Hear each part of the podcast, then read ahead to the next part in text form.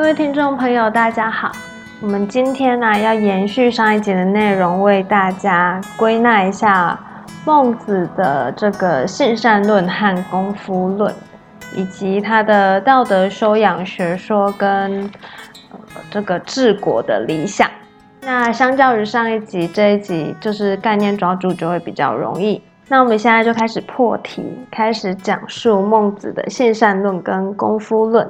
孟子认为顺性而为就是善，那善是发自内心，是可以实践扩充的，因此确立了这个性善论。那性善论认为人可以由内而发实现道德，是一种自然的现象。不是刻意塑造的，只要透过引导就能实践道德，而仁义更是内在的，属于我固有之的东西。孟子的功夫论啊，要求存心养性和反求诸己这两点，大家要记起来。顺性指扩充四端，那逆性指求其放心。那等等，我们会为大家详细介绍。存心养性啊，要求人们要保养、扩充善端。那反求诸己，就是道德人性论者所重视的，就是要反省。因此有这个现善的根据，所以只要有，只要找回内在的善性跟潜能就可以了。求其放心嘛，就是嗯，我们要去寻找那个已经遗失的本心，也就是道德本心。跟道德本性。好，那刚刚是破题，那我们现在开始正式进入这个呃孟子存心养性的道德修养学说。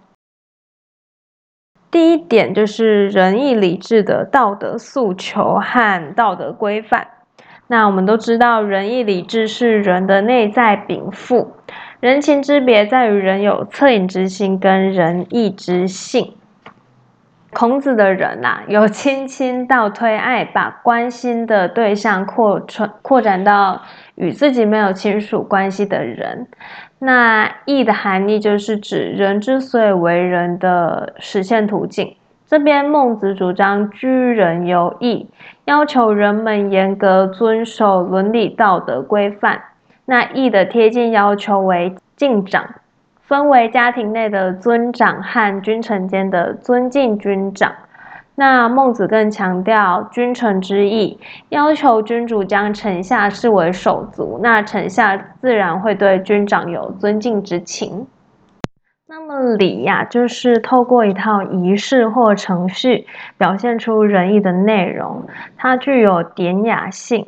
智就是了解仁义的道理而付诸实践，并且坚持。那我们这边只是轻轻的提点带过而已。接下来比较重要的是反求诸己跟浩然之气。反求诸己，第二点就是反求诸己嘛。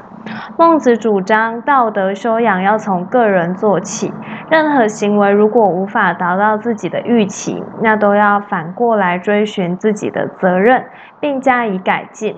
孟子强调的是道德修养的个人责任。一个人能够严以律己、宽以待人，就能找到通往人最近的道路。也就是我们刚刚说的逆性，求其放心。放心就是指遗失的这个善心嘛。呃，因为善端是每个人都有的，因此如果没有的话，只是因为它遗失了、不见了，只要我们找回来就可以了。这边就是反求诸己的这个道德自律的意识的意思。好，那第三点就是善养无浩然之气，这也非常重要。那孟子这种推崇，就是对这个崇高人格的追求，也是非常坚持的啊。那我们为大家念一段引文：其为气也，至大至刚，以直养而无害，则色于天地之间。其为气也，配义与道，无事馁也。是极义所生者，非义习而取之也。行又不切于心，则难矣。这个浩然之气啊，指人的一种精神状态，一种气概，一种风度，一种气质跟高尚人格。那由浩然之气体现的高尚人格，主要是靠内心的培养，同时不排除外在外界跟外在环境的这个磨练。那正气歌，文天祥正气歌就是浩然正气的最高表现，也就我们可以看出文天祥坚守信念、仁至义尽的这种慷慨激昂。嗯，那此外，孟子认为呢，居人有义从礼的人才算是大丈夫。那居人有义从礼，就是这个道德修养的最终目的。以上就是这三点，我们为大家归纳一下存心养性的道德学说。我们要先知道第一点，仁义礼智的诉求跟道德规范，但这个不太重要，轻轻提点而已。第二点就是反求诸己的道德自律意识。第三点就是养无浩然之气的崇高人格追求。这边补充一下，浩然之气的气其实是道义之气。那如果大家想更了解这个浩然之气的话，可以参阅文天祥的《正气歌》。嗯，如果以后有机会，我们也会开一集为大家介绍《正气歌》。好，那最后就是孟子以人心行仁政的这个治国理想。孟子其实是要求与民同乐的。如果国君有掩耳口鼻的欲望，要与人民同乐，而不是透过剥削压榨人民而单溺于欲望。他更提出，是因为国君有不忍人之心，所以会行不忍人之政，因此天下就能运于掌中。好，那我们看一下这边治国理想有几点。第一点就是民贵君轻的治国理念，第二点就是得民得心的王道学说，第三点就是先义后利的价值取向。好，第一点民贵君轻的治国理念，由民贵君轻的理论可以看出，国君的权力来自于贵族阶层的拥戴，因此国君要以自己的德性赢得推崇。在这样氏族贵族政权的架构下，君与臣民的关系保持保持着一种相互依存的亲和性。第二点就是得民心者的王道学说，孟子以不忍人之心的人心行不忍人之政的仁政，在治国手段跟方法上有重要意义。因为战国时期诸侯兼并比较激烈，时代动荡不安，民心的向背就成为国家兴亡的这个关键。赢得民心的关键就是对世人，就是读书人呐，能够尊贤使能；对商人能够禅而不争；对农人能够助而不遂。一切以人民的需求为出发点。那孟子也认为。民意的重要性等同于天意，甚至将国家政权的正当性诉诸民心跟民意。这边就是把民意价为最高点的意思。第三点是先义后利的价值取向，先有义才能创造大利。对于统治阶层而言，要先义后利，用义来规范利，先要求精神价值啊。利益的追求就会纳入正确的轨道，而统治阶层最终也会获得物质的利益。我们这边可以推断出啊，其实孟子是不反对利这个东西，只是跟义来比较的话，他要先摆在后面，这样子我们追寻的一个手段跟方法才不会是错误的，是不正当的。这边对普罗大众的要求就反过来了，是要求先利后义。孟子认为要先满足老百姓的基本生活需求，他们才能固守道德观念跟行为准则，也就是要先有物质的利益，才可以追求精神价值。好，那我们现在，因为我们都是读书人嘛，所以我们也必须要遵循这个先义后利的价值取向。好，这边就是今天的内容。我来看一下有没有什么需要补充的。应该算是容易简单的吧。正气歌那边大家真的可以去看一下原文呐，嗯。好，那不然补充一下孟子对现实政治的批判精神。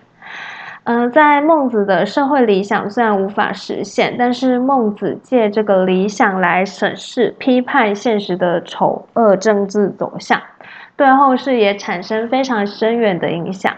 那孟子的批判锋芒啊，首先指向当时的暴政与暴君，他毫不客气地指责梁惠王的为政之道。说：袍有肥肉，就有肥马；民有饥色，也有饿殍。此率兽而食人也。兽相食，且人恶之，为民父母，行政不免于率兽而食人。吾在其为民父母也。梁惠王为政啊，一方面是让王公大臣发大财，另外一方面就是把百姓弄得活不下去。就有一种“朱门酒肉臭，路有冻死骨”的概念。那孟子认为这无异于率兽而食人，就是叫野兽去吃人嘛。这怎么称得上是为民父母呢？那孟子的批判锋芒啊，也指向各诸侯为了争夺霸业而发动的战争。这边我们可以看到孟子的反战思想。例如，梁惠王为了争夺土地，把自己所爱的弟子啊都赶到战场送命，这是非常不仁的举措。那春秋的五霸经常带领跟挟持一批诸侯国讨伐另外一批诸侯国，这也是非常不正义的举措。所以孟子都认为他们是一群罪人。那孟子的批判矛头还指向一批失去道德操守、专为暴君推行暴政与发动兼并战争出谋献策的士人。孟子这边我看一下，好，有一段原文念一下好了。今之弑君者，皆曰。我能为君辟土地，充府库。今之所谓良臣，古之所谓民贼也。君不向道，不至于人，而求复之，是复节也。我能为君约与国，战必克。今之所谓良臣，古之所谓民贼也。君不向道，不至于人，而求为之强战，是复节也。就是说，现在所谓的良臣，就只会迎合君王求富强、争夺霸主这个的功利追求。其实一切都是助纣为虐的，他们丧失了这个正义感，非常的可悲。孟子透过对现实丑恶的政治的这个批判，成为社会良心的代言人。孟子的批判，我们可以归纳一下：首先是暴政暴君，第二个就是这个战争反战思想，第三个就是嗯没有正义感的世人，没有正义感的读书人。哦，这边我觉得孟子真的是很像愤青，一直各种批评，因为在那个时代的确。动乱太多，那问题社会问题也非常的多，又难以解决。那这样子的批评，不难看出孟子是一种有那种为国为民的心，会这样子慷慨激昂的批评。他敢讲出来，他敢讲出很多人不敢讲的，我觉得也算是难人可难能可贵。呃，不过就真的蛮像愤青的。